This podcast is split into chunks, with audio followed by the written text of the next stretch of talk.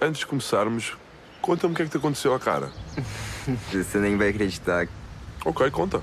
Depois da rádio, internet e televisão, o Cinemax chega agora às salas de cinema. Neste caso, ao Nimas, em Lisboa.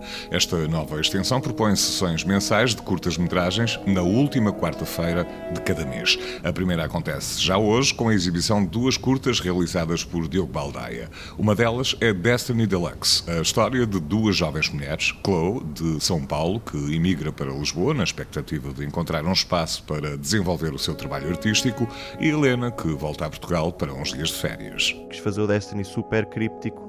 Eu e a Maura, que escreveu o filme comigo, queríamos fazer o Destiny super críptico e ser assim uma espécie de, de, de, de tapete meio caleidoscópico de várias emoções destas três personagens. Fiquei uma, duas, três horas, já nem sei quanto tempo eu fiquei lá dentro, até que os caras perceberam que eu não, não fiz nada. Yeah, fui embora, fui no ginásio. Acho que o filme coloca logo de início um bocado que, que a realidade é pouco real por si só.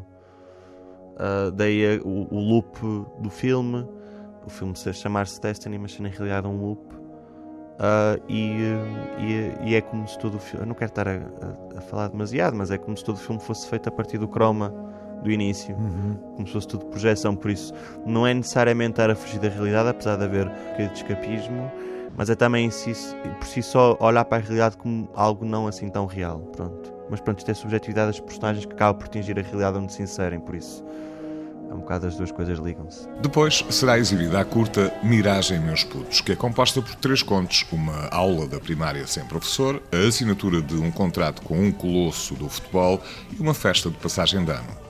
Antes de tudo, fascina-me é tipo o comportamento de, de, grupos mesmo.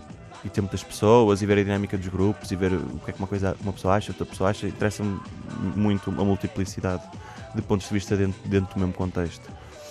Então, então, como, é, como isto tinha a ver tudo com dinâmicas de grupos, até haver uma espécie de, de, de esvaziamento, ou seja, ficando cada vez menos pessoas, e apesar da cena final também ter muitas pessoas, já estás a ficar só em duas pessoas. Um, e era um bocado a evolução ir isolando as pessoas dentro destes grupos. A sessão começa às seis da tarde no Cinema Nimas, em Lisboa, seguida de uma conversa entre Tiago Alves, Lara Marques Pereira e o próprio realizador, Diogo Baldaia.